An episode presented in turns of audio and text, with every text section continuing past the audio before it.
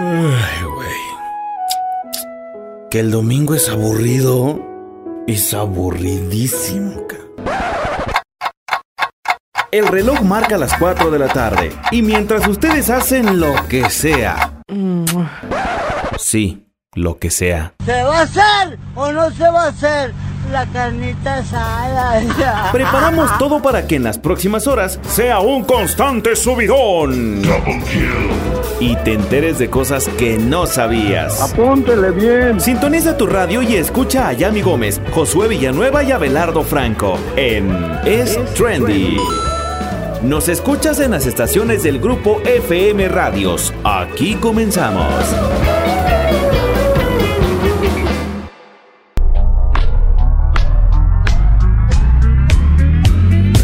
Amigos, ¿cómo están? Sean bienvenidos a un domingo de Es Trendy. Estamos muy felices de estar con ustedes el día de hoy porque el programa de hoy está buenísimo, pero estoy más feliz porque está conmigo mi queridísimo Josué. ¿Cómo estás? Así es, pues muy bien, muy contento de estar aquí con todos ustedes y pues nada, que este, espero que se queden a toda esta transmisión que va a estar muy muy buena. De verdad sí, ¿eh? no tienen ni idea de todo lo que les tenemos preparado el día de hoy para que disfruten con nosotros de estas ya últimas horas de este día, pero bueno, para que disfruten en general al máximo. Y bueno, como les decimos, vamos a tener mucha información, ¿verdad, Josué? Así es, pues yo les traigo cuáles fueron los mejores memes de 2020 según Instagram. Ya ven que ahorita eh, pues no hay nada que no se vuelva meme y pues no hay, no hay persona que creo que no conozca cualquier meme. Así es amigos, les vamos a contar muchos de ellos, los hemos compartido seguramente y nos han dado risa. Y bueno, también les voy a platicar acerca del Mexican Crime Story al parecer habrá una serie sobre el asesinato de Paco Stanley. Aquí les vamos a contar todos los pormenores de esta eh, futura serie al parecer. Les vamos a contar qué tal les parece. Muy interesante definitivamente. Pero bueno, veremos de qué trata, de qué va toda esta serie. Y bueno, hablando de Selena, ¿qué creen? Es oficial la segunda temporada de Selena, la serie que hace no mucho les comentamos, ya tiene fecha de estreno. Wow, y bueno, por fin. Así es, precisamente hablando de Selena, les hoy tenemos una gran invitada una persona quien es muy fan de Selena, por cierto. Ustedes lo van a escuchar más tarde. Pero tenemos a una gran invitada o una artista. Tenemos a nuestra queridísima Nicole Electra. Va a estar con nosotros en un ratito más. Aguántense un ratito. Les vamos a contar de esta, de esta pues, gran entrevista que vamos a tener con esta chica. Porque de verdad es súper buena onda y estamos seguros que les va a caer súper bien, ¿verdad, Josué? Así es, así que no se muevan de donde están y pues sigan escuchándonos porque de verdad que es un un no sé, bueno, es algo fuera de de lo común. Como, no, de lo común. Nosotros no tenemos invitados casi. Ajá, exactamente. Y pues yo creo que, o sea, igual que a nosotros, a ustedes les va a caer muy bien y para que pasen un buen rato. Se van a reír. Ajá, exactamente, con todos, este, todos estos estos comentarios que hicimos y que seguramente les gustarán. Así es amigos, y bueno, como cada semana les traemos las recomendaciones, ¿verdad? Josué, ¿tienes algo que recomendarnos? Así es, pues esta semana les recomiendo la película, yo creo que ya la han visto por todos lados, es la película de Soul de Disney y en verdad esta es muy muy bonita, muy familiar eh, y tiene un mensaje... ¿Lloraste? ¿Lloraste? Quiero saber. No, no lloré, no lloré. no lloré, pero este en verdad está muy bonita, sí, sí, te, sí te llega a tocar fibras sensibles. A mí no tanto como para llorar, pero este... Sí te hace reflexionar. Sí te hace reflexionar sobre la vida, eh, tu propósito aquí en esta tierra. Y si a ustedes les gustó esta película de este intensamente, pues también les va a gustar esta porque está por ahí como de ese tipo. Ok, habrá que verla, de verdad la voy a ver. Por cierto, Josué, tengo que decirte algo. Ya empecé a, ver, The Crown. Estoy terminando la primera temporada. O sea, en la semana fue de Josué. Oye, ¿quién es el ministro o por qué le quieren cambiar el nombre a la casa de Windsor? Creo que era, no sé qué. Y ya le decía, no, no, no, no me digas, se cancela todo, ya le entendí, ya le puse atención y, así, o sea, de verdad, he estado bastante eh, he investigado para poder entenderle perfecto a los personajes y qué papel juegan dentro de la historia. Pero bueno, hoy en mi recomendación les traigo una recomendación de las que la verdad yo casi no hago.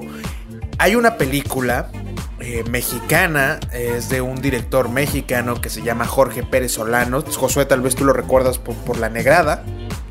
Ah, este director.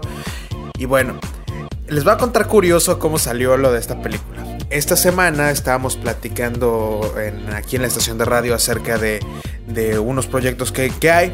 Y bueno, dentro de ellos, mm, una colaboradora nuestra, un saludos para la doctora Castellón, me comentó que ella trabajó en la producción de esta película que les voy a recomendar, que yo ya vi hace muchos años. Esta semana justo la volví a ver precisamente para recomendárselas porque de verdad es una joya. Esta película se llama Espiral. Búsquenla, está en. Ah, sí, ya la había recomendado. En Filmín Latino. Es buenísima. Bueno, en esta, en esta película es una película mexicana. Eh, está grabada en la Mixteca del Estado. Y bueno, esta historia trata de, dos hombres que emigran, como comúnmente se hace en, en, varias. En el Estado en general, ¿no? Este, emigran y se van a Estados Unidos. Pero a partir de esto en lugar de, salvar a su familia o ayudarles, como que les generan más problemas.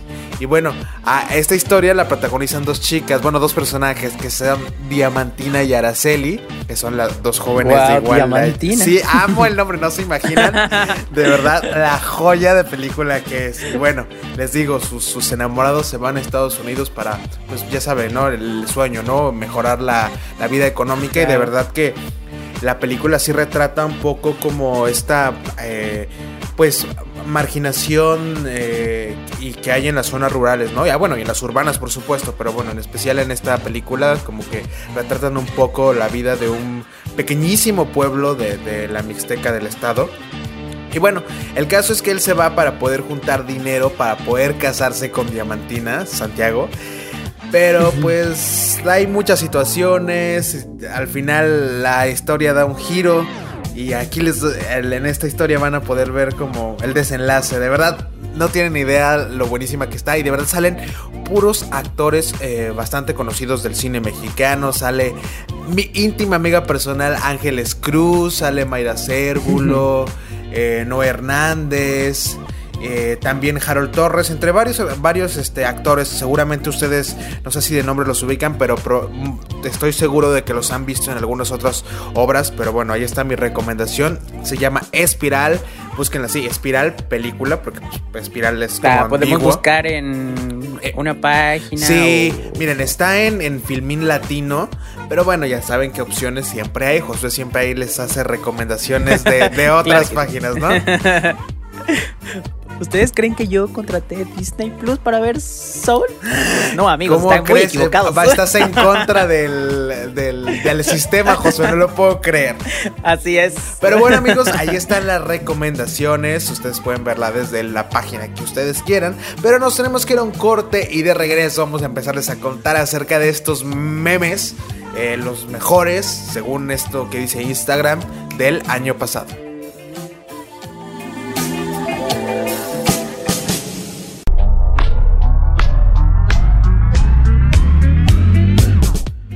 Estamos ya de regreso con ustedes. Acabamos de escuchar esta canción buenísima que yo la saqué cuando en algún momento Josué la puso en este programa. Se llama Compass y es de, de, Neighborhood. Así es, The Neighborhood. Pensé que decía encanta, me The Blue, pero no, sí es The Neighborhood nada más. Pero bueno, amigos, ya saben que les vamos a comenzar, como lo prometido es deuda, y vamos a hacer un recuento de los mejores memes del 2020, pues según Instagram. Y pues en la vida existen momentos complicados y luego está el 2020. Y vaya que pues el año pasado fue duro a raíz de la pandemia, por lo que debimos ajustar nuestra cotidianidad desde el aislamiento. Afortunadamente vivimos en la época de los memes y eso nos ayudó bastante, diría yo, a sobrellevar la turbulencia de estos meses. Ay, sí, totalmente. Y como cada año, las redes sociales se inundaron de muchas divertidas imágenes que retrataron con humor eh, desde nuestras vivencias más tradicionales hasta los acontecimientos más relevantes del planeta. Y los hubo de todo, sobre animales, videos virales, eventos deportivos, del espectáculo, autoridades de salud y más. Por eso, Instagram México le, le entra los recuentos de fin de año y pues nos mostró cuáles fueron los memes más icónicos del año. Y pues si usted ahí que nos escucha es un memero de hueso colorado, pues seguro recordará cada una de estas joyitas que vamos a presentar a continuación. Y bueno, por supuesto, seguro que muchos de ustedes, queridos radio escuchas, pasaron estos meses de cuarentena pues más cerca de sus mascotas. Y es que amarlos es algo inevitable. Por eso, este meme se ha vuelto parte esencial de la vida de aquellos que necesitan a su perrito o a su gatito con locura. Ahora en este 2020 a varios les tocó ser Karen, ese personaje sin cara reconocible, pero con una personalidad intrínseca que siempre asociamos como alguien a quien su mascota le da consejos, la regaña, le agradece o le explica cosas. ¿Quién más aquí fue una Karen? Ay, sí, ese de Karen es buenísimo. Pero bueno. Un video que tocó en lo más profundo de los memeros del mundo fue la pequeña María Eduarda que se encontraba frente a su pastel de cumpleaños decidida a soplar las velas del pastel, por supuesto. Entonces su hermana, María Antonia, se le adelantó y cometió la travesura. Lo siguiente fue una lucha encarnizada frente a los invitados quienes vieron a la mayor de las pequeñas trazarse una sonrisa en la cara y se burla de su hermana. Esta última imagen fue una de las más icónicas del año y las reacciones en redes pues lo comprobaron. La maquiavélica sonrisa de Antonia desató las imágenes por doquier para representar varias de nuestras situaciones más cotidianas y otras más relevantes. Este es un momento infaltable en nuestro catálogo de memes del año. Así es, y bueno, más que un meme como tal, la figura de Hugo López Gatel se volvió realmente una parte esencial en la vida de los mexicanos a lo largo del pandémico año pasado. El subsecretario de Prevención y Promoción de la Salud ha pasado de la admiración a los cuestionamientos y viceversa con el paso de los meses. Si algo podemos dar por sentado es que él seguirá siendo pieza fundamental del sistema de salud en nuestro país mientras pues la crisis sanitaria persista. Eso sí, el funcionario no se salvó de los memazos y si la cosa no mejora, lo seguiremos viendo en redes sociales, en imágenes y videos de todo tipo. Y bueno, hay poco que decir sobre el COVID-19, coronavirus o como deseen llamarle, o COVID también, que es muy común en redes. Lo que empezó a propagarse en China hacia finales de 2019 terminó por extenderse alrededor del planeta. Y bueno, aquí en enero de 2021 sigue con nosotros. Y desde el mes de marzo, la Organización Mundial de la Salud, los gobiernos del mundo y expertos en epidemiología, lo puedo decir a la primera, no lo puedo creer, y el personal de salud, pues han mantenido su batalla en contra de este virus. Y aunque la situación es seria, no podemos negar que un poco de humor nos viene bien ante lo complicado de los hechos.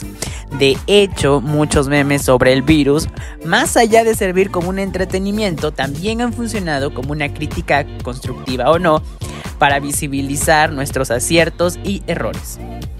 Así es, y bueno, la industria del entretenimiento tuvo uno de sus momentos más preciados durante el halftime show del Super Bowl en febrero, ya hasta ni me acordaba.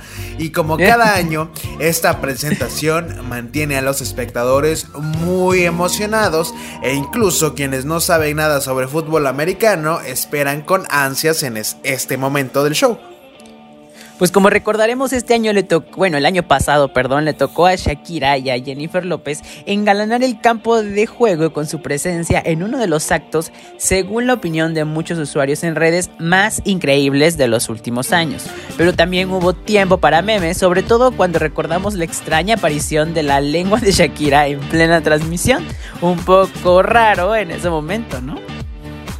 Ay, sí, totalmente. miles y miles de memes. Y bueno, aquellos que disfrutan de la farándula mexicana, seguro que gozaron todos los buenos memazos y referencias del internet que salieron a la luz cuando Belinda y Cristian Nodal revelaron su relación sentimental. Todo se puso denso cuando tan solo unas semanas antes de que el cantante Lupillo Rivera había destapado el tatuaje que se hizo de ella cuando, bueno, ya podemos decir que eran pareja, aunque ellos lo siguen negando, pero esa es la idea. Y el asunto pues se puso más denso cuando el mismo Nodal también se comenzó a tatuar detalles con referencias a su amorío con el intérprete de Luz sin Gravedad. Evidentemente a los memes nos hicieron esperar en nuestro México mágico. Y bueno, hay que decirlo, la clase política en México nos ha entregado joyas para hacer memes a diestra y siniestra. Y si hubo alguien que en sentido nos dio material para memear a gusto, por supuesto que hablamos del senador Samuel García y de su pareja Mariana Rodríguez. Aunque hay bastante tela de donde cortar con este par, uno de los momentos que jamás olvidaremos es cuando ella lo está grabando mientras él explica parte de su trabajo como funcionario. Luego de que Samuel le pregunta algo serio a, Mariana, ella parece ignorarlo por completo para enfocar hacia sus pies y preguntarle a sus seguidores ¿Quieren ver mis tenis? Fosfo, fosfo. Ay, sí, ya sé. Ah, bueno. Y no olvidemos otros de los, de los errores, o más bien de las metidas de, pata de Samuel García. Y bueno, eh, complicada juventud es lo que él comienza, comenta que tuvo cuando debía acompañar a su papá al golf desde bien temprano para que le pagaran, puesto que él es un verdadero luchador por la vida. O sea, obviamente que no. Algo que no podía faltar de ninguna manera, un clásico que como diría Craig Feldspar en Malcolm el medio, todo se sabe, ya que hace rato el fútbol mexicano y nuestra cultura en general abraza el concepto cruz azulear como parte del vocabulario, ya es parte de nuestra esencia. Y sí, faltaba confirmarlo, el equipo cementero lo hizo una vez más luego de que los Pumas de la UNAM le remontaran una ventaja de 4 goles en, la, en las semifinales del torneo Guardianes 2020. Y no hubo campeonato en esta oportunidad, pero sí muchos, muchos memes. De verdad que Samuel yo creo que es el que más nos ha dado memes. Sí. o sea, yo sí creo que cada, cada que se hace una aparición pública y habla, hay meme de lo que sea, de verdad, ¿eh? Porque de verdad este personaje es tan, tan chistoso, tan, no sé cómo llamarlo, de verdad. yo creo que ni él mismo tiene idea del personajazo que es que está creando cine, inventes, no, no, o sea, y pensar que es un servidor público no Eso es senador. la satisfacción que me da. Y quiere ser gobernador, y quiere ser gobernador, imagínense. no, no, no. Pero bueno, amigos, hasta ahí con los memes que formaron parte de nuestra vida pandémica del año pasado. Nos tenemos que ir a un corte y de regreso ya está aquí nuestra invitadaza, nuestra querida Nicole Electra, en un ratito más. Recuerden, también vamos a tener el Facebook Live a partir del bloque que viene para que revisen las redes sociales y nos puedan ver entrevistados nuestra queridísima, platicando con nuestra querida Nicole Electra.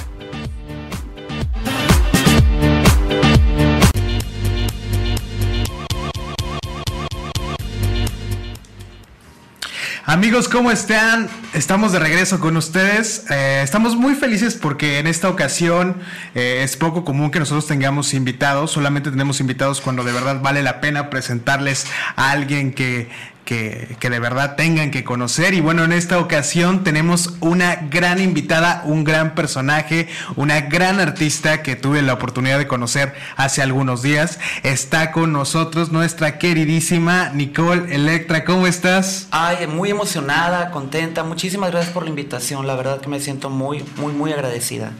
Qué bueno que, que, estés feliz de estar con nosotros. Bueno, también está con nosotros nuestro querido Josué. Él está a distancia, por cuestiones de la pandemia, pero también, Josué, ¿cómo estás? No, pues muy emocionado de tener eh, invitados como, como estos en el programa, porque yo creo que eh, nos, nos enseñan cosas interesantes de su vida y más que nada en este caso, en verdad estoy muy, muy emocionado por saber cómo, cómo, todo, este, cómo es todo este proceso que lleva este que lleva este personaje para, para poder transmitir, no sé, alegría o lo, o lo que o lo que, lo, que sea tu fin, ¿no? Eh, y pues nada, que espero que estés muy a gusto y bienvenida también. Así es, y bueno, hoy vamos a hacerles, vamos a preguntarle varias cosas que se nos hacen interesantes y para que ustedes también nos comenten qué les gustaría saber. Por supuesto, al final nos va a decir dónde nos da sus shows, dónde nos puede mostrar todo ese talento que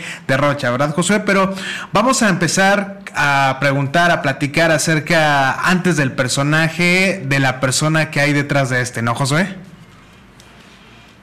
Así es, pues bueno, mi primera pregunta sería, ¿cómo se define Tino? En su persona, en su, no sé, en su actitud, ¿cómo se define?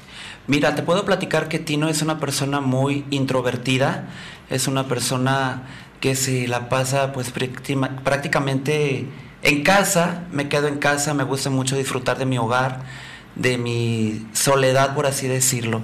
Tino es muy introvertido. Wow, parece difícil creerlo, ¿no? Contraste, ¿no? claro, porque vemos a, Nicole, eh, bailarina bastante dicharachera, llevándose con todo mundo, saludando a todo mundo, platicando, diciendo, pero pues es interesante, ¿no? Que nos muestres esta parte de, pues, de, la persona que hay detrás de este personaje que al final es el, alma de, de, que construye, que hace a que pues Nicole Electra exista, ¿no? Pero bueno, hablando precisamente de ti, ¿no? ¿Dónde nació? Mira, yo nací en Puerto Vallarta, soy nacido y vivo en Puerto Vallarta. Por cuestiones laborales voy a estar aquí viviendo seis meses en Huatulco. Y pues nada, eh, feliz y contento de estar por acá, conociendo gente nueva, amistades nuevas y sobre todo demostrando un poquito del arte que traigo yo para enseñar aquí en Huatulco. De verdad es buenísimo, ¿eh? o sea, nosotros que hemos tenido la oportunidad de ver lo que hace, es no, se imaginan el, trabajo que, que, hay detrás de toda esta producción, ¿no, José? Claro que sí. Y bueno, dices que naciste en Puerto Vallarta y... Eh, desde, ¿cómo fue tu infancia? ¿Desde pequeño eh, presentaste alguna preferencia por ser artista, bailar, cantar, actuar? Mira, fíjate que sí, en mi casa, por ejemplo, este, aparte de, de, tener una profesión, porque por ejemplo mi papá fue doctor, mi mamá es ama de casa, pero yo déjame contarte que yo soy abogado. Yo soy abogado titulado y tenía siempre... Chócalas, José, también es abogado. Ah, Entonces tenía la inquietud, ¿no? Como para este de, transmitir algo a través de, de, una plataforma. Pero como te comentaba que Tino es muy introvertido, tuve que buscar la manera de que la gente me pudiera llegar a escuchar y poder demostrar todo lo que yo tenía que ofrecer. Wow, qué interesante, pues esto a veces que pueden decir, ¿no? Muchas veces personalmente a, las, a los artistas en general se les a veces se les menosprecia un poco y dicen, "Ay, pues ese que vas a ver, ay, pues, o sea, cuando no, o sea, hay muchos que estudiaron actuación, estudiaron música, lo que sea, pero miren, en este caso tenemos una profesión eh, que podríamos pensar de manera superficial que tiene poca relación con, con el con el show business, ¿no? pero al final yo creo que cualquier profesión tiene relación con, el arte, porque al final el arte es una manera de expresión, una forma de expresión de, la vida al final y, pues todo tiene relación con eso, ¿no?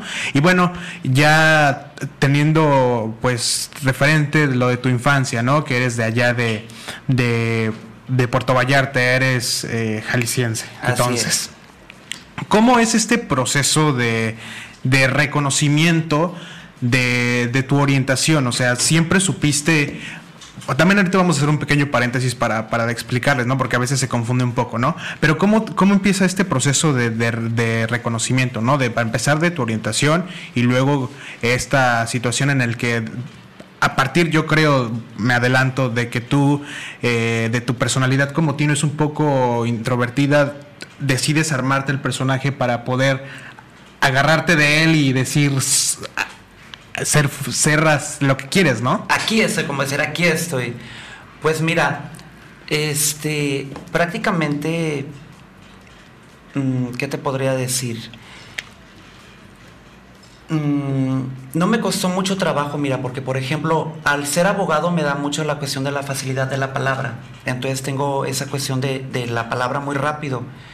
Pero de ahí fui armando mi personaje y fui diciendo, bueno, mi preferencia sexual, yo soy gay, siempre me reconocí gay desde niño, yo siempre me sentí atraído hacia chicos, hacia personas de mi mismo género, pero dentro del ámbito gay me costó mucho trabajo separar el personaje, porque por ejemplo, dentro de la comunidad gay dicen, dicen algunas personas que ya he logrado quitar ese tabú que hay entre nosotros, la comunidad LGBT, de decir, ay no, pues es vestida y pues de estar con una vestida, preferiría estar con una mujer. Entonces hay que aclararles que no, yo no soy una vestida, yo soy un travesti. ¿Por qué? Porque me trasvisto para hacer mi trabajo o para hacer un personaje. Pero esto es mi trabajo. Entonces yo termino esto, me quito esto y queda Tino. Y Tino es un chico tímido, seriecito, que le gustan los chicos y se siente atraído por chicos. Claro, porque precisamente esto es, es un tema eh, pues de bastante diálogo porque al final muchas personas se confunden, ¿no? hay, por ejemplo, pueden haber travestis que son heterosexuales, travestis bisexuales, travestis, en este caso, homosexuales, o sea, no, no hay por qué encasillar a partir de la apariencia, y como bien lo comenta, ¿no? Al final es parte de su trabajo, eh, pues entrar en su personaje y salir y, dar el show, pero al final eh, él como como Tino, como lo comentamos, es otra persona, o sea, no, no hay que confundir también estas cosas porque es, muy común que se confunden, precisamente, incluso podríamos decir, ¿no? Pues la comunidad este, pues, heterosexual que a veces como que podrían decirse de manera superficial como que la, más, que, la que más juzga, pero es también interesante que dentro de la misma comunidad a veces, como tú misma lo comentas, ¿no? O sea, hay esta, pues estos juicios que te dicen, hay una vestida, hay como con esa, ¿no? O sea, cuando al final son expresiones que, cada uno hace de manera distinta, ¿no? Es correcto. ¿Verdad, Josué? Sí es. Y por ejemplo, hablando de, tu profesión como abogado, em, ¿la ejerces o ejerces más esto del, del show business? Mira, sí, litigué durante ocho años. Litigué durante ocho años. Yo soy este abogado en materia civil. Me va más lo de lo civil que lo de lo penal. Y se estuve litigando, nada más que si tuve que separar porque pues yo vivo de noche. Nicola Electra vive de noche y como en todos lados pues la abogacía se practica por el día. Entonces como no me gusta dejar nada a medias, sí tuve que ir terminando mis casos y separarme un poquito de lo que es la abogacía. Cuando llega algún amigo, algún conocido que necesita alguna asesoría, por supuesto que sí se la puedo dar, pero no puedo entrar de lleno a llevarle su caso porque pues me la paso ya ocupado. Claro, pero mira, al final, como decíamos, ¿no? Esta parte de, tu carrera profesional te sirve mucho en, tu vida. Y por ejemplo, no me imagino que, me imagino que has tenido algún conflicto, porque a veces es también complicado toda esta situación de pues del, show business y, más en estas situaciones, ¿no? ¿Te ha tocado alguna experiencia así que, que, te hayas dicho qué bueno que soy abogado y que pude, pude eh, pues sacar adelante esta situación? Sí, por supuesto. Mira, en Puerto Vallarta somos conocidos Déjenme hacer un comercial así para Puerto Vallarta. Somos conocidos internacionalmente como un puerto gate friendly. Claro. Entonces, normalmente este, tenemos, este, pertenezco también a la comunidad LGBT, al colectivo LGBT en Puerto Vallarta. Saludos. Saludos a todos ellos que por ahí nos van a estar viendo a través de la página del Facebook también. Este, y déjenme decirles también que este año fui coronada como reina del colectivo LGBT en Puerto Vallarta. Entonces, eso se debe. Tenemos a una reina aquí a nuestro lado. Es correcto. Por supuesto. Entonces, ese, esa corona la, la merecí gracias a la votación del, del, colectivo y de la gente en Puerto Vallarta, precisamente por una labor altruista dentro de, de lo que es mi abogacía, estar asesorando a personas en cuestiones de, de tema laboral ya que a veces son este, en Puerto Vallarta, ya no es tanto que ataquen a, la comunidad LGBT, sino que dentro del trabajo muchas veces son este, menospreciados o de alguna de otra manera criticados. Entonces de esa manera yo es que puedo entrar a conocer personas y a poder ayudar personas en la cuestión de este laboral también. Wow, qué importante labor porque, o sea, independientemente de, de, esta, de esta situación que dices, ¿no? Yo creo que a veces sí es un poco complicado la relación laboral en este tipo de, de, negocio porque a veces sí puede haber como mucho trabajo de una parte, incluso podríamos decir esta explotación y un pago mínimo, ¿no? O, y sobre todo lo que es, por ejemplo, en Puerto Vallarta ya tenemos, no sé, aquí creo que también ya se logró lo que es el cambio de identidad de género. Entonces muchas chicas que ya quieren hacer lo que es su cambio de identidad de género, ya no quieren que los llamen y necesitan todo un proceso para que también la nómina les llegue con su nuevo nombre. Entonces, todo ese proceso me, me ha tocado también apoyar por ahí. Mira, qué interesante, de verdad cómo se conjuntan estas situaciones y que de verdad sirven para pues ayudarse entre, entre ellos mismos, entre compañeros de, de trabajo, de verdad que, que, es muy muy interesante. Pero bueno, regresando un poco a Nicole. ¿Cuándo decidiste crear este personaje? ¿Cómo lo fuiste formando? ¿En qué momento dijiste, a ver, quiero, por dónde empezaste a decir, bueno, voy a ser Nicole? Mira, lo que pasa es que yo trabajé en un bar en Puerto Vallarta durante mucho tiempo haciendo la Luz Clarita. Luz Clarita es la persona aquella que le ayuda a los travestis ya famosos a subirles el cierre, que acomodarle su vestuarito. Entonces yo tenía esa inquietud como de estar en el escenario, porque de niño yo tenía muchas ganas de estar arriba de un escenario, ¿no? Me, tenía esas ganas, esa ansia de estar arriba de un escenario. Entonces, a través de un concurso, a mis 20 años, gané el primer lugar y se me dio la oportunidad de estar trabajando en ese bar en Puerto Vallarta. Y de ahí es que nace Nicole Electra. Déjame decirte que Nicole Electra también no siempre tuvo esta facilidad de palabra, o sea, dentro de la abogacía se me fue dando el, el don de estar hablando porque pues de esta manera te lo juro que unos 15 años atrás Nicole Electra jamás hubiera estado aquí con todos ustedes porque le tenía pavor hablar ante la gente y sobre todo al micrófono. Bueno, aquí pues podríamos decir, bueno, estamos nosotros tres en la cabina, está nuestro operador, pero bueno, en el show hay mucha gente, que hay muchas miradas, muchas expresiones, muchos eh, pues comentarios, risas, de todo, ¿no? También es bastante interesante, pero bueno, también entonces ¿A qué edad hiciste tu primer show? O sea, ¿cuándo empezaste a hacer tu show? A los 20 años. A los 20 años entonces. Y bueno, les vamos a contar un poquito también acerca de la cuestión familiar. ¿Qué es, ¿Cuál es la postura que toma la familia ante una ante un trabajo que a veces es, es poco común y que a veces socialmente no es tan, tan bien eh, pues reconocido, ¿no? Como cualquier otro trabajo. Pero no se despeguen, vamos a ir un corte y de regreso ya nos va a contar de esto.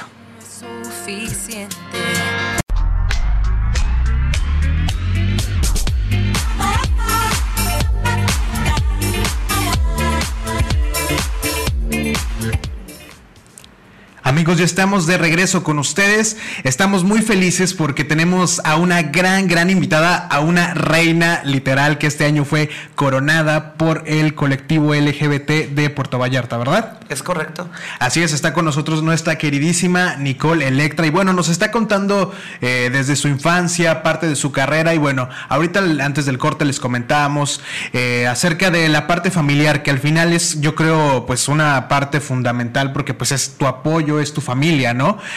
¿Cómo eh, fue el, este proceso con tu familia? ¿Cuál fue su impresión cuando les dijiste, ¿saben qué? Quiero hacer un show y me voy a dedicar a hacer shows y pues yo creo que ya no voy a poder ser abogado porque no me da tiempo. Pues mira, prácticamente lo primero que tuve que hacer es salir del closet. Salir del closet es algo este, muy importante y es una decisión que te va a llevar a dos cosas o a salir adelante o a salir adelante. Con el apoyo de tu familia o con el apoyo de tus amigos, que al final del día se vuelven también tu familia. Entonces yo conté con el gran, gran amor, por supuesto, de mi madre. Y gracias a mi madre es que yo puedo llegar a ser la persona que soy ahora. Tuve el apoyo incondicional. Desde el momento que yo le dije, ¿sabes qué, mamá?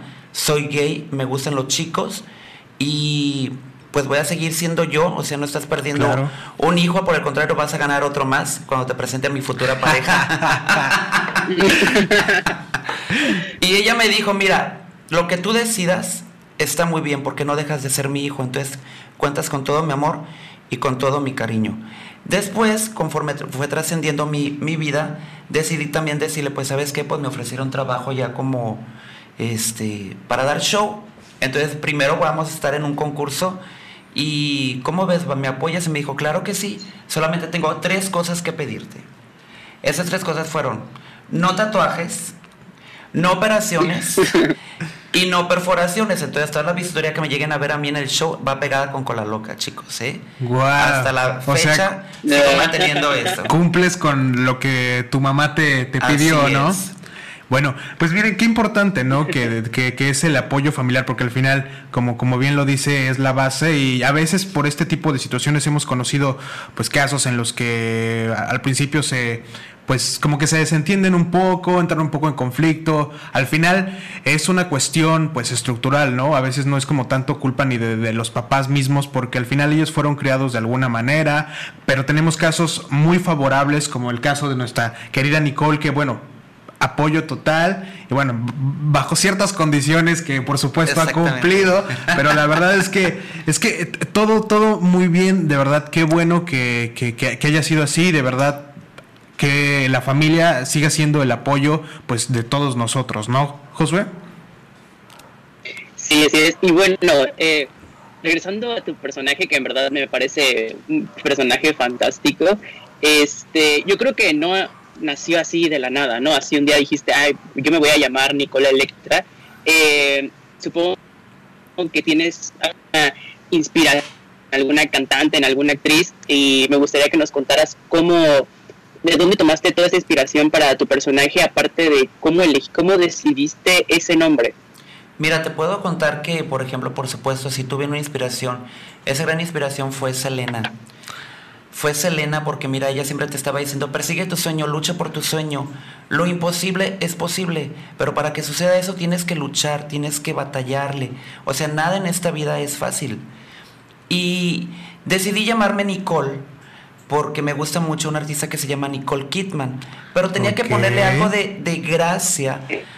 Entonces, por ejemplo, mi nombre es Nicole Electra, porque yo le digo a toda la gente en Puerto Vallarta que tienen que hacer su guardadito. ¿Qué les estoy tratando de decirte con ese mensaje? Que me tienen que poner propinas, porque por supuesto, claro, el artista vive del aplauso, pero también tengo que comer. Por supuesto. que me encanta, me encanta cómo construiste el nombre, o sea, es todo un semiótica. ¿eh? Claro, o sea, armó todo una, mira, o sea, el guardadito, Electra y por supuesto Nicole por Nicole Kidman. Así es. Buenísimo, no crea, no por nada es la reina, o sea, imagínense de verdad toda la creación, todo el, el ingenio que hay detrás de, de, de, toda esta, de esta figura, ¿no? Y bueno, precisamente te vemos súper bien arreglada, bien vestida el día de hoy. Por supuesto te gusta la moda, ¿verdad? Por supuesto, corazón. Me encanta, mira, siempre me gusta ir a la vanguardia porque un artista lo dirán, pero si vivimos de nuestra imagen, entonces tenemos que ir siempre a la vanguardia. Por ejemplo, si un artista ya se cambió de, de, algún personaje que yo caracterizo, ya se cambió el look, el esto, lo otro, pues yo tengo que ir a la vanguardia con ellos, ¿no? Claro. ¿Y tienes algún, algún este, digamos, algún estilo, algún diseñador o algún, eh, sí, pues que te, inspires en cuanto a vestuario? Sí, mira, tengo la fortuna de tener una mamá drag que se llama Kristen Bondi. Ella es la creadora de todo lo que tú me veas puesto. Ella me lo hace. Lo que veas bordado o confeccionado, yo también me dedico. En mis ratos libres estar confeccionando mi, ropa. Por ejemplo, este vestido yo lo confeccioné. No sé coser del todo muy bien, pero sí sé confeccionar y bordar. Wow, qué, qué interesante, ¿no, Josué? Josué también es fiel seguidor de la moda.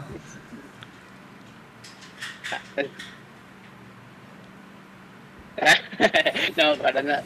Pero, por ejemplo, ahorita que mencionas esto de que en tus ratos libres eh, confeccionas y bordas, eh, me hace pensar en todo el tiempo que, lleva el preparar este tu personaje.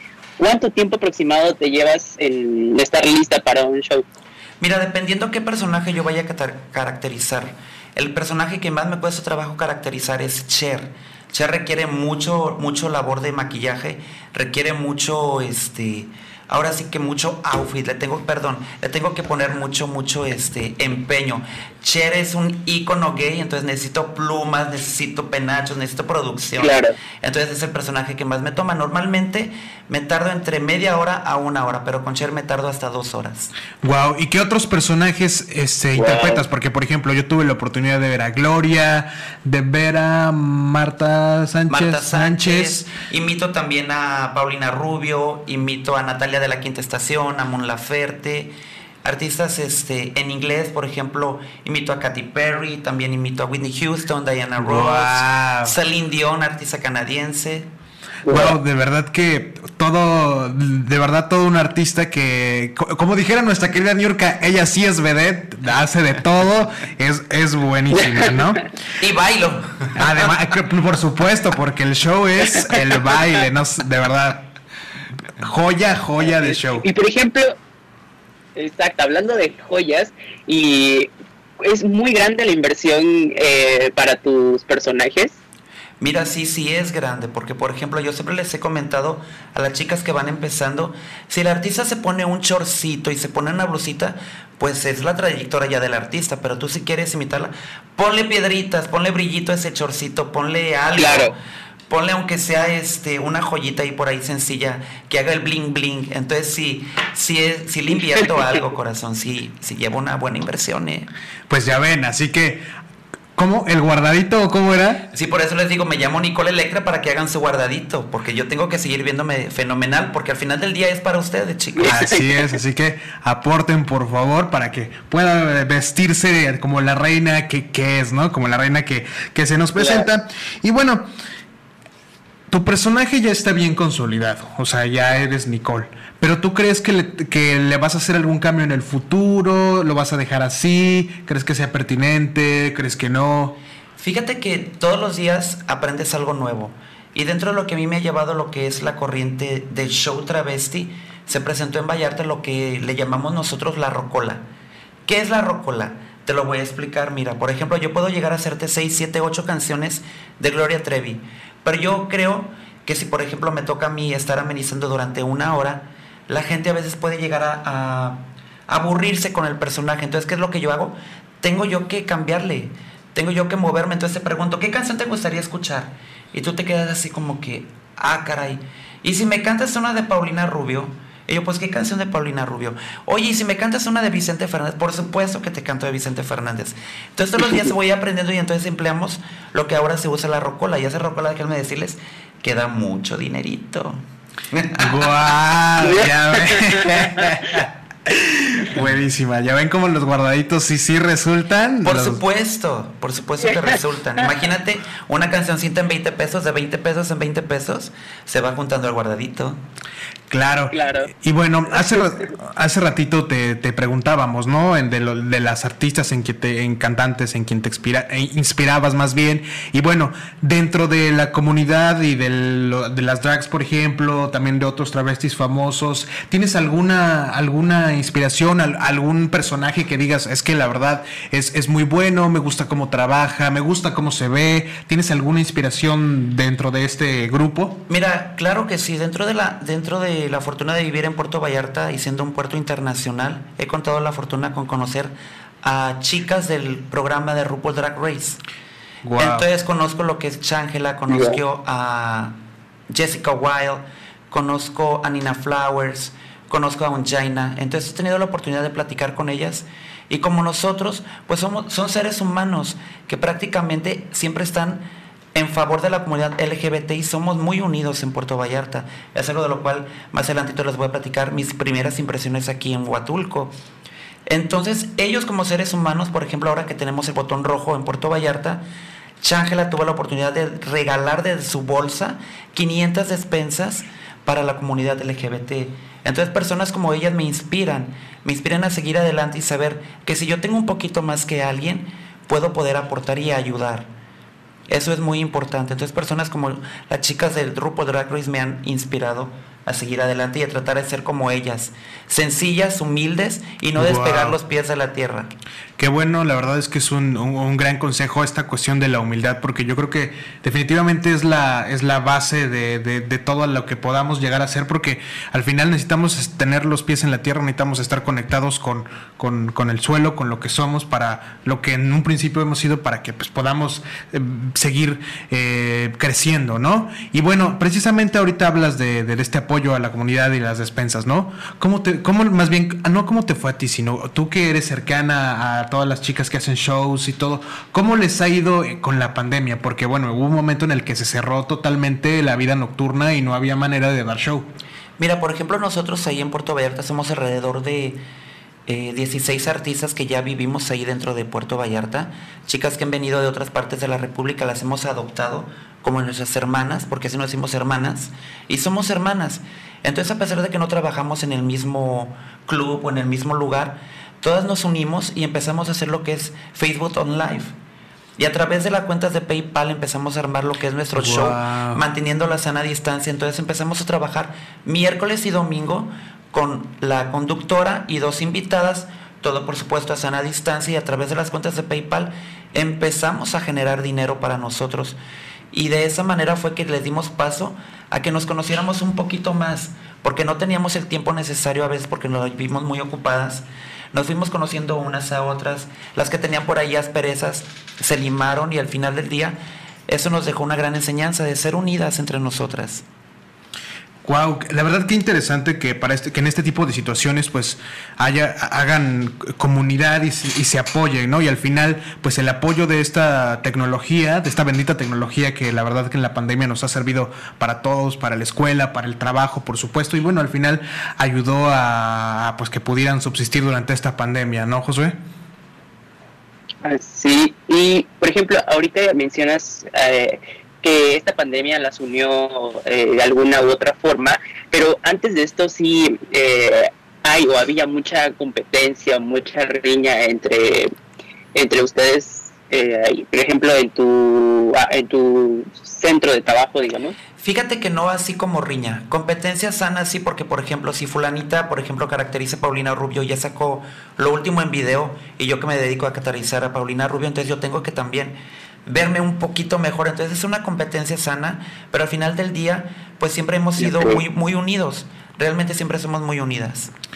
Pero pues bueno amigos, nos tenemos que ir a otro corte y de regreso nos va a contar un poco de por qué si ama tanto Puerto Vallarta como lo hemos notado, está en Huatulco dándonos su show y pues bueno, ¿qué la trajo aquí? Vamos a un corte y regresamos.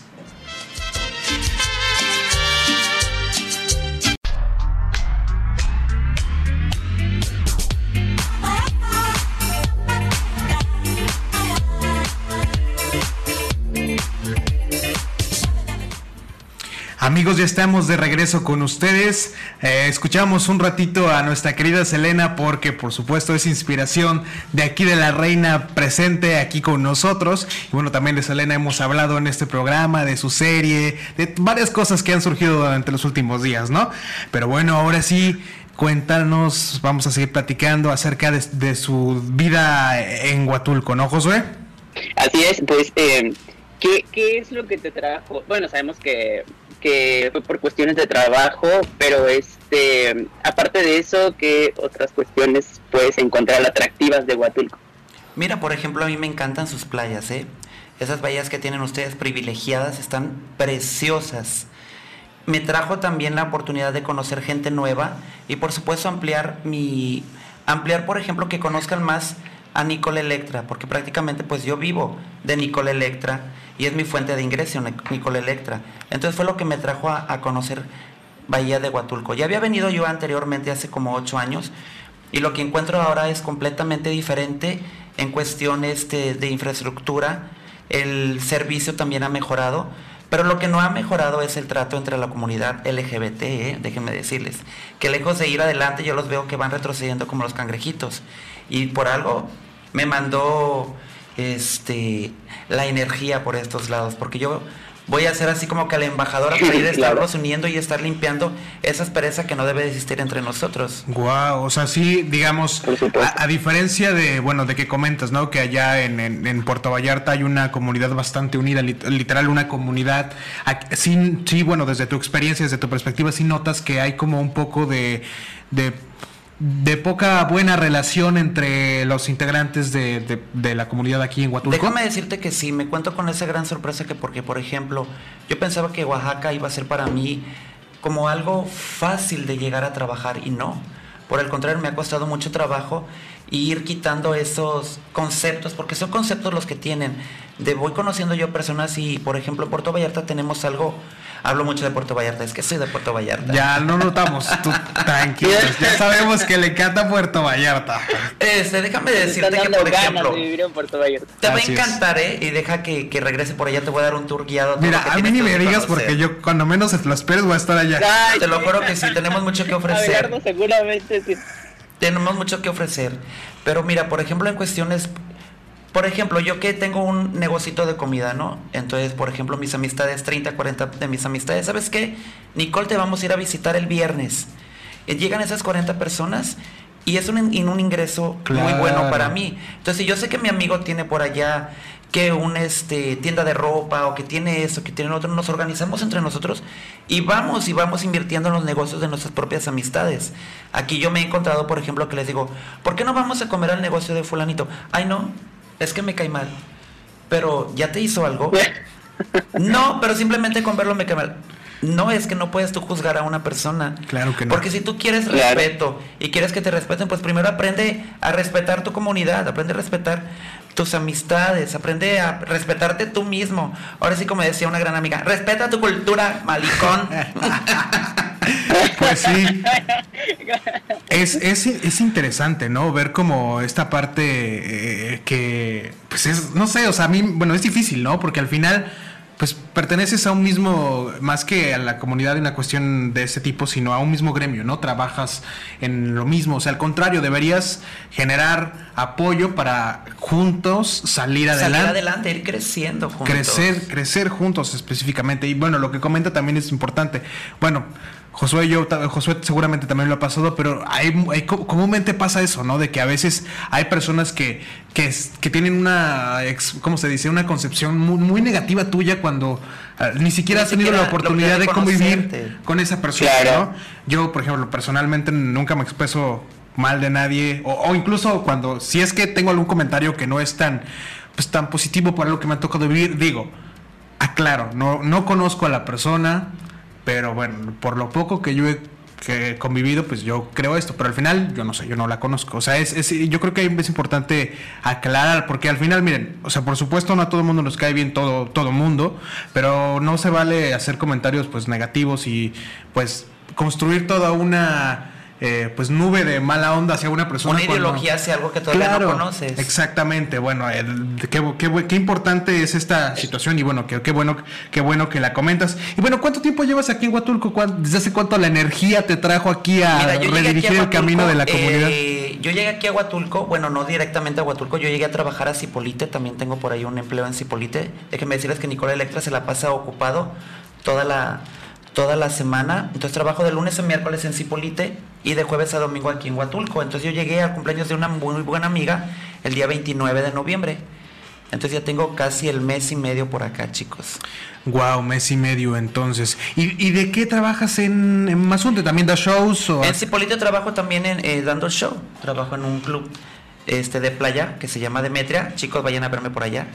Así es, para todos los aquellos que nos escuchan allá por Mazunte, o bueno, por la zona y van a ir a Mazunte, vayan a ver a nuestra queridísima Nicole Electra, porque de verdad, les repito, el show es buenísimo, se van a reír, se van a divertir, van a cantar, porque así como, así como, como la ven de, bonita, es bien pilla para el show, ¿verdad? Sí, soy bien pillina. soy, así como intrépida, muchachos. es, es muy intrépida. Y por ejemplo, de todos estos eh, personajes que mencionas que, que, interpretas en tu show, em, ¿no te da como que miedo a la hora de interpretarlos o decir, ay, este, qué tal si em, lo hago de una manera incorrecta? Porque a veces sabemos que las artistas, o sea, no eh, si se llegan a enterar como que no les parece cierta interpretación o como que no les gusta. Mira, fíjate que he, he contado con la fortuna de, por ejemplo, de artistas que me ha tocado imitar, por ejemplo, Mariana Sewane estuvo por allá grabando en, en su casa en Puerto Vallarta y le tocó a una mesera ir a grabar mi show y se lo mostró y me mandó unos mensajes de audio a través del WhatsApp felicitándome.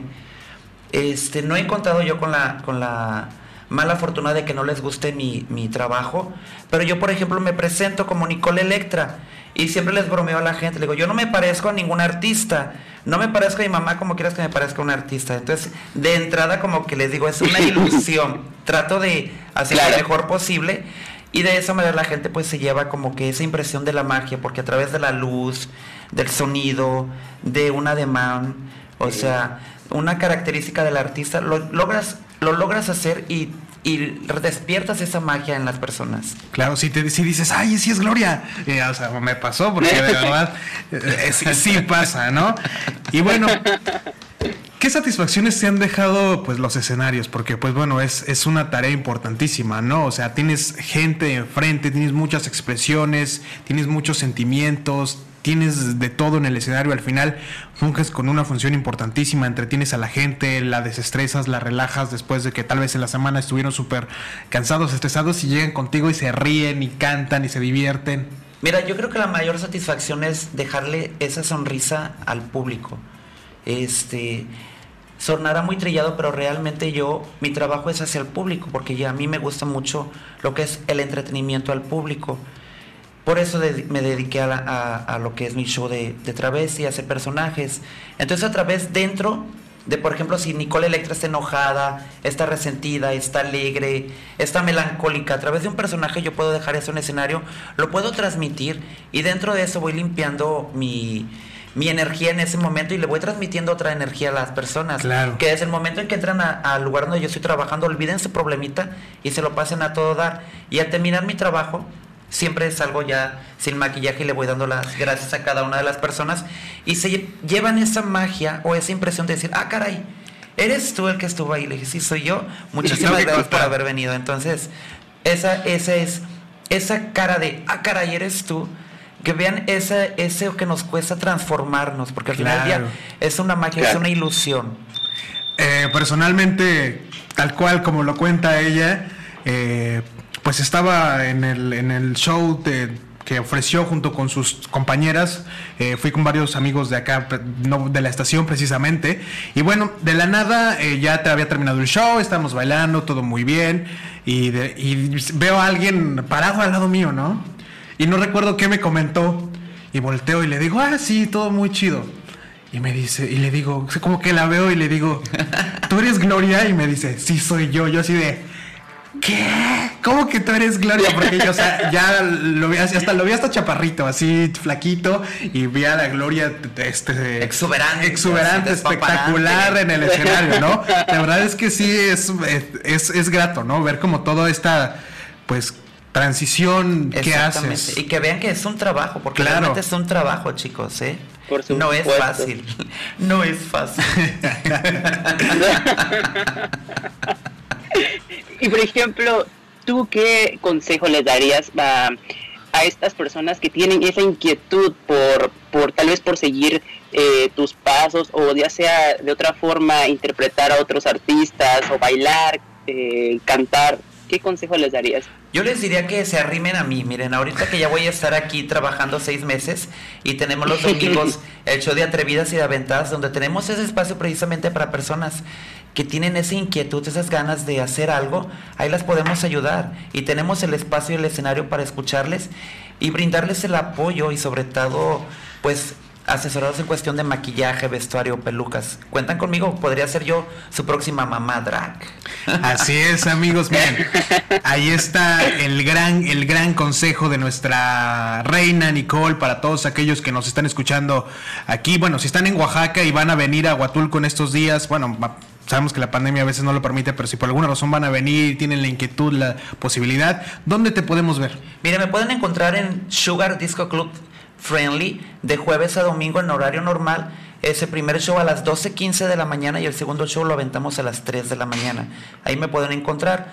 Donde viernes y sábado tenemos invitadas especiales de toda la República, chicos. Entonces vengan a vernos. Claro, bueno, pues ahí está la recomendación de nuestra querida Nicole. Pues nada, no nos queda más que agradecerte por, por estar con nosotros, por acompañarnos en este programa que se engalanó con una reina, con nuestra querida Nicole Electra, que ya es nuestra amiga, nuestra amiga personal. Vamos a ir al cumpleaños de todos sus hijos, ¿no, José? Todos sus hijos. Muchísimas gracias. Para mí ha sido un placer y una bendición, la verdad, que me hayan tomado en cuenta para venir a a que me conozca un poquito más la gente de aquí de, Huatulco y de Oaxaca. Así es amigos, pues bueno, muchas gracias también. Eh, recuerden, la pueden visitar en Sugar los viernes. De jueves a domingo. De jueves a domingo, así es. Está por Santa Cruz para quienes no, no lo ubiquen muy bien. Pero pues bueno, muchas gracias. Nos tenemos que ir a un corte, Josué y yo regresamos y despedimos a nuestra queridísima Nicole Electra. Hasta luego chicos, gracias. Y le creo, le creo,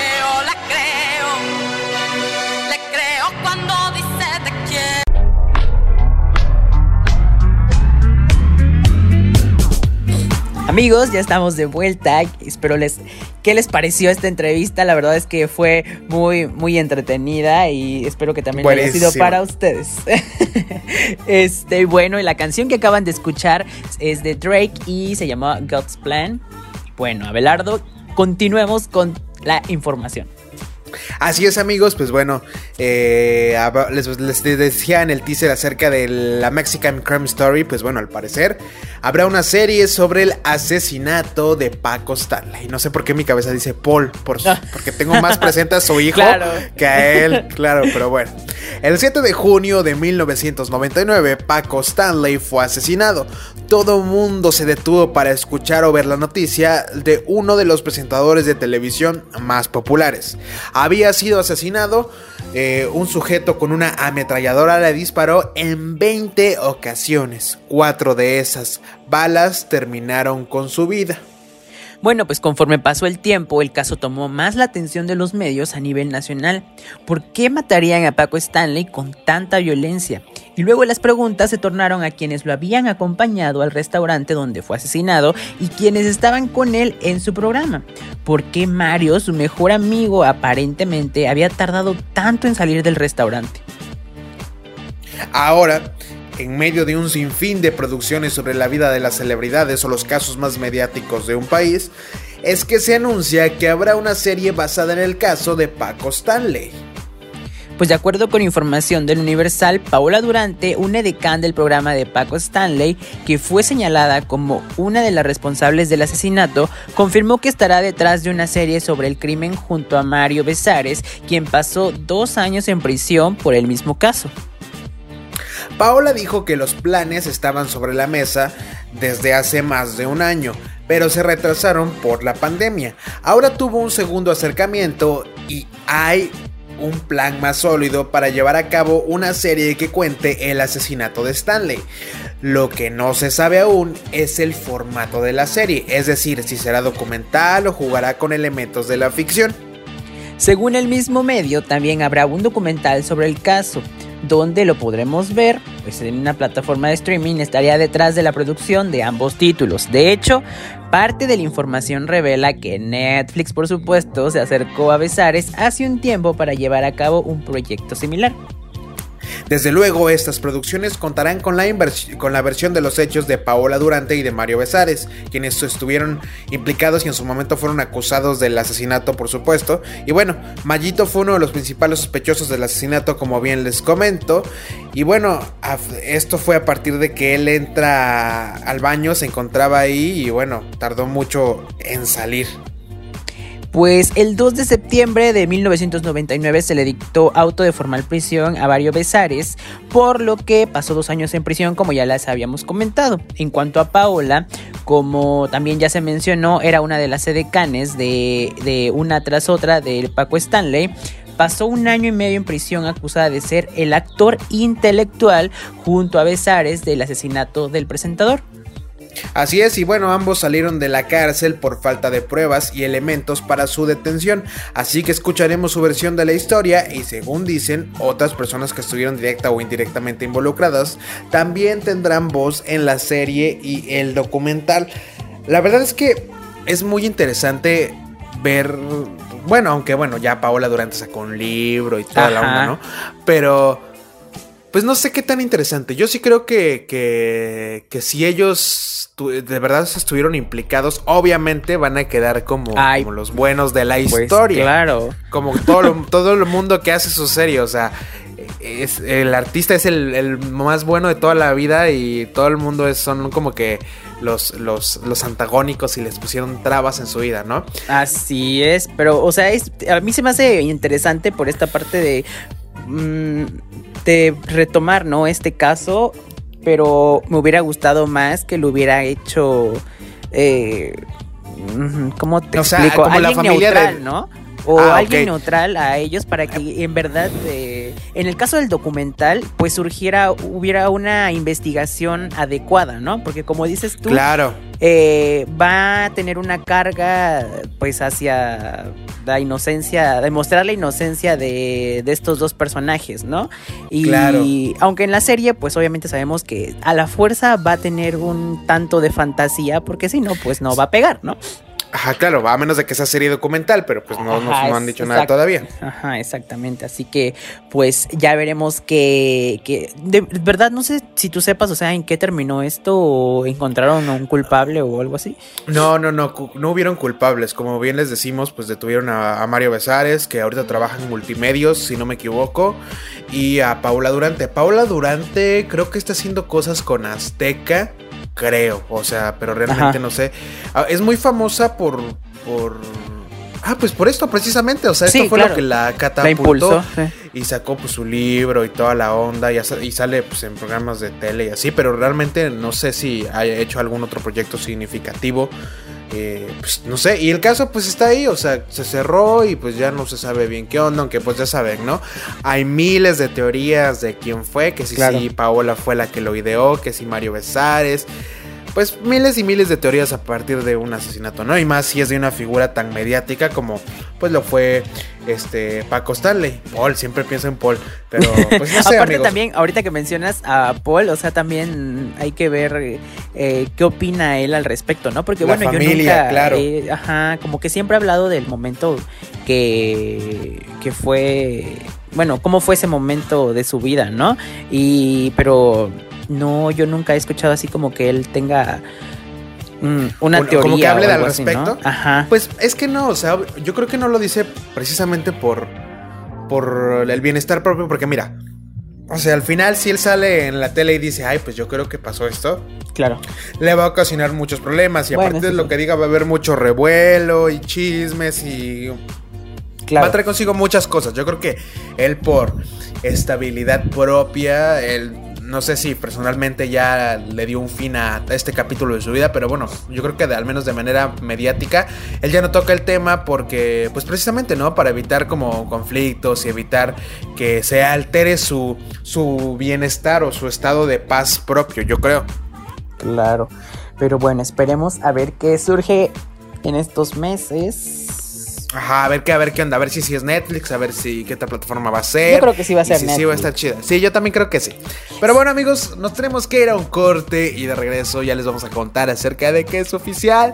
Hay segunda temporada de Selena la serie y al parecer ya hay fecha de estreno. Aquí les vamos a contar. Bueno amigos, este chisme está muy bueno, pero la canción que acabamos de escuchar eh, es, es de Los Indestructibles y se llama La Habitación Roja.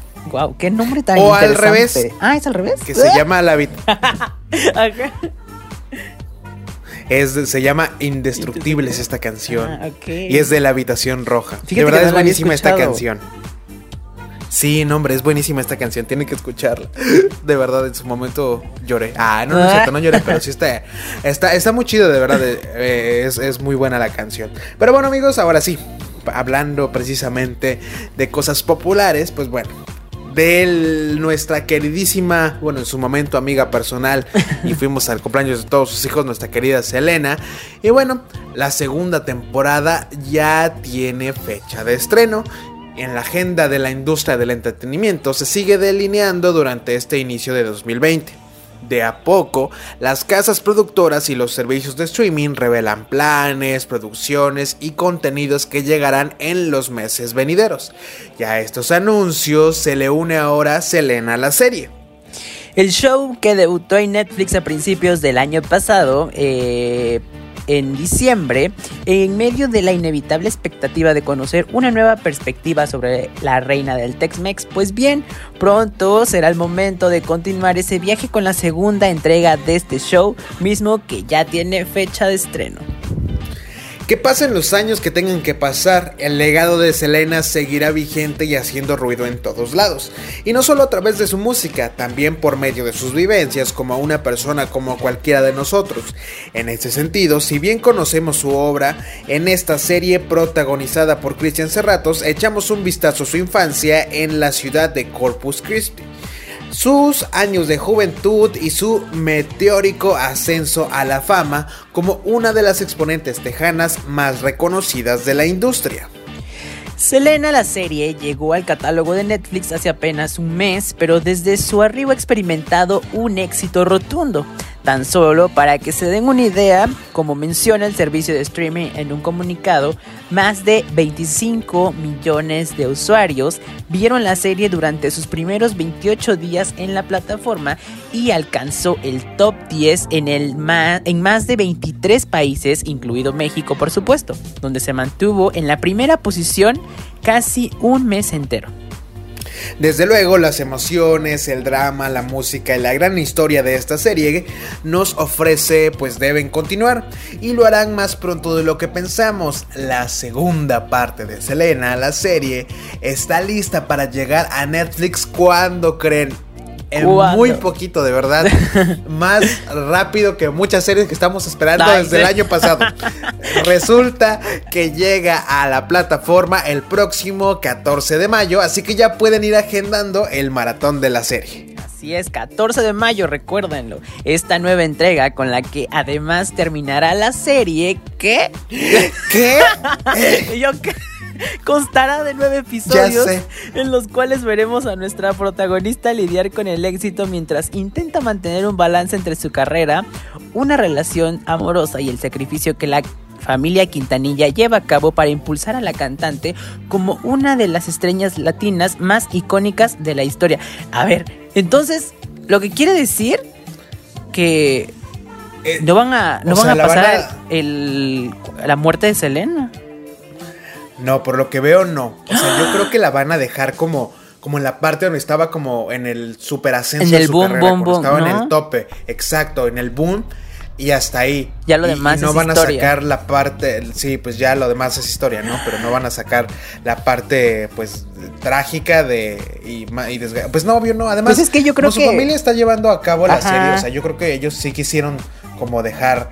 Eh, eso, A un ¿no? lado Como ya dejar la, eso, ¿no? la figura de Selena así y no en la parte pues fea, ¿no? Pues claro, porque es algo que al final de cuentas ya todos sabemos y tal vez ellos lo que no quisieron es como, pues lo que pasó en la película, ¿no? Como no... eh, ¿cómo Darle más diré? protagonismo a esta a señora esta, que la ajá, mató. exactamente, o imaginarse algo que puede complicar eh, el caso, porque eh, igual sabemos que esta señora creo que ya para el, este año, o no sé, creo que para el otro, Sí. ya puede volver, va a ser lo del juicio, algo No sé así, si ¿no? 2023 o, Ajá. o 24. Pues Entonces, ya podría salir, ¿no? Ajá, entonces podría ser algo como delicado, supongo, ¿no? Ajá, porque bueno, recordemos que en la temporada pasada solamente hay un pequeñísimo cameo donde es enfermera y así como de que le ponen ahí, ¿no? Que es La van a señora. contratar, ¿no? Ajá. Ajá, y que la van a contratar. Pero pues de ahí no sabemos. Igual y, y ni siquiera la van a tomar mucho en cuenta. Tal vez sí como su asistente y así. Yo creo que ya todo el público sabe por supuesto la historia. Pero Claro. pues nada más. O sea, la van a dejar. No van a abordar de manera profunda o, o no van a dejar ni siquiera entrever qué es lo que pasa. O bueno, no sabemos. O sea, nos estamos adelantando Sí, mucho. claro. Pero bueno, o sea, si en la temporada pasada fueron que como nueve capítulos igual, ¿no? Sí. Fueron nueve capítulos y solo nos mostraron desde de que era niña a cuando apenas empezó en su carrera. O sea, yo sí creo que no van a abordar en nueve capítulos en esta temporada No. que viene, pues el Yo creo resto. que se Aunque bueno, que ya son poquitos años. Ajá, exactamente, porque pues también no fue como que, o sea, creo que se quedó en el año del 94, creo, ¿no? Tal vez. No, como del Ajá, pero ah, según- 90, 91 por Según ahí. recuerdo, faltan como 3, 4 años para que pues, sea el final trágico. Y, y en estos 4 años es donde empieza como su ascenso máximo. Y bueno, pues ya como que la máxima popularidad, pues ya obvio es después de su muerte. Ajá, yo creo Pero, que pues, tal ¿ustedes vez se va a quedar en el momento, en el, este concierto donde empieza la película. En el del Exacto. concierto del Astrodome. Tienes Ajá. razón. Sí, sí, sí. Tal vez ti- tienes razón. Probablemente este sea el. Ya les arruinaste su plan. Ay, el hilo Pero bueno. el eso, el hilo conductor de la serie. Pero tal vez sí, ¿eh? Puede ser una de las teorías. Pero ustedes qué piensan? ¿De verdad creen que van a abordar la trágica muerte, el trágico asesinato o, o- o no? ¿Ustedes qué piensan? Cuéntenos. Porque yo de verdad creo que, que no. O sea, que ni siquiera van a tomar en cuenta Sí. a esta... Perdón si les digo a esta persona esta porque es que no me acuerdo del nombre de momento. Yolanda Saldívar, así es. Desde esa hora te estoy con esta dije, señora, con esta persona. Aquí Abelardo está tan enojado con, con esa Sí, señora que no, no, quiere no. mencionar su nombre. No, es que no me acordaba. Llevo el, todo el bloque así de cómo se llamaba, cómo se llamaba. Sí, Yolanda Saldívar. Pues al parecer solo, solo le van a hacer como unos Oye, pequeños y veras, cameos o no le van a dar que- importancia. Ajá, que en, en Azteca 13 me parece iban a empezar a transmitir esta serie de El secreto de Selena o algo así se llama. Ah, ¿En así. TV Azteca? Ajá, en TV Azteca. No sé si ya empezó o apenas, pero sí logré ver un comercial un día de que iban a, a pasar esta serie que, o sea, ya, ya la habían hecho, no recuerdo en qué año, pero sí. La van a como retransmitir. Ajá. El Ah, secreto pues de habrá Selena. que, habrá que investigarla, amigos.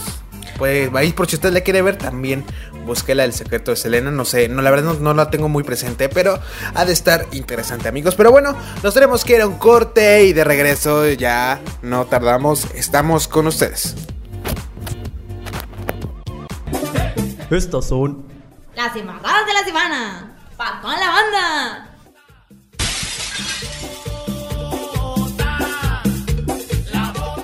Que se aguantan tantito, dicen. WhatsApp pospone cambios en términos de uso y política de privacidad. Mr. Sandman, bring me a dream. Make him the cutest that I've ever seen.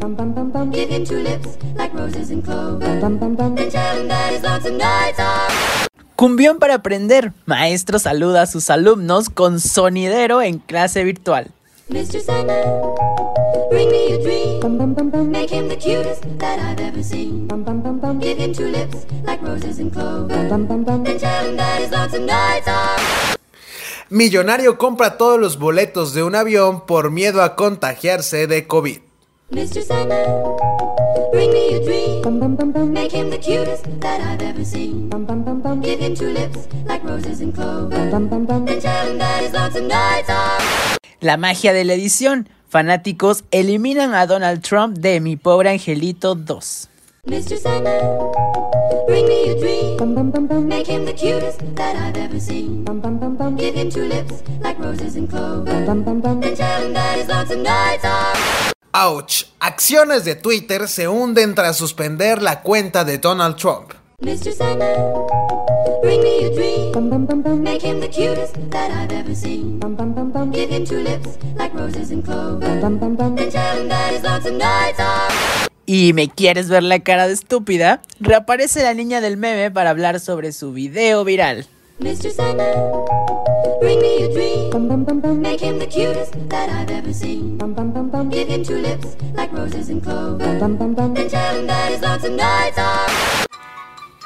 Guau. Hablando de WhatsApp, a el ayer, ayer sábado, sí. me aparecieron unas historias de WhatsApp, del WhatsApp, o sea, la cuenta verificada de WhatsApp. Ah, Así, ok. en las historias de WhatsApp y decía que hay que nosotros no compartimos la ubicación. Como que aclararon los puntos, ¿no? Pero bueno, también gente, no se dejen llevar porque hay muchos y miles de rumores y miles de cosas. Sí. O sea, para empezar, Aparte, ajá. Todo el mundo Sí, tiene sí. nuestros datos, o sea. Eso te iba a decir. Cálmense. Todos tenemos eh, Instagram, Facebook, Facebook.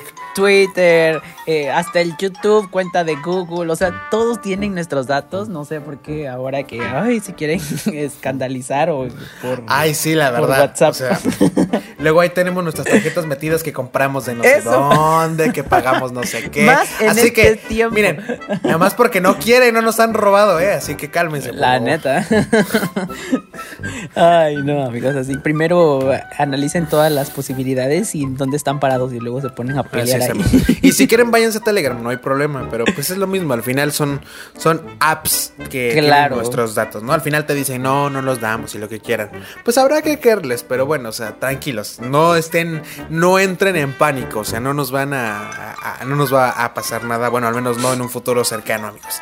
Así que bueno, ahí está nuestra, nuestro queridísimo programa. Y de verdad que estamos muy felices porque tuvimos nuestra invitada el día de hoy, que fue Así una joya de invitada, una reina, es más, como ella misma nos dijo. Así que, pues nada, amigos, ojalá disfruten. Me encanta porque al final de la entrevista eh, le dije así como de que, ay no, me encanta tu vestido y me dice, gracias, es por el que voy, con el que voy por las tortillas. Ya sé, es que no saben, o sea, es así una producción detrás, como no Claro. tienen idea, amigos. Pero Mis bueno, amigos, muchas gracias por acompañarnos en este programa. Recuerden que si no escucharon la entrevista completa por alguna razón, pues bueno, está la entrevista en el Facebook y también está el podcast en Spotify y en todas las plataformas, amigos. Pero bueno, muchas gracias por escucharnos en esta semana. Gracias a Stereo 1, a la Ejoteca Radio y por supuesto a Radio Mar. Mi nombre es Abelardo Franco. El mío, José Villanueva. Y esto... Es trendy.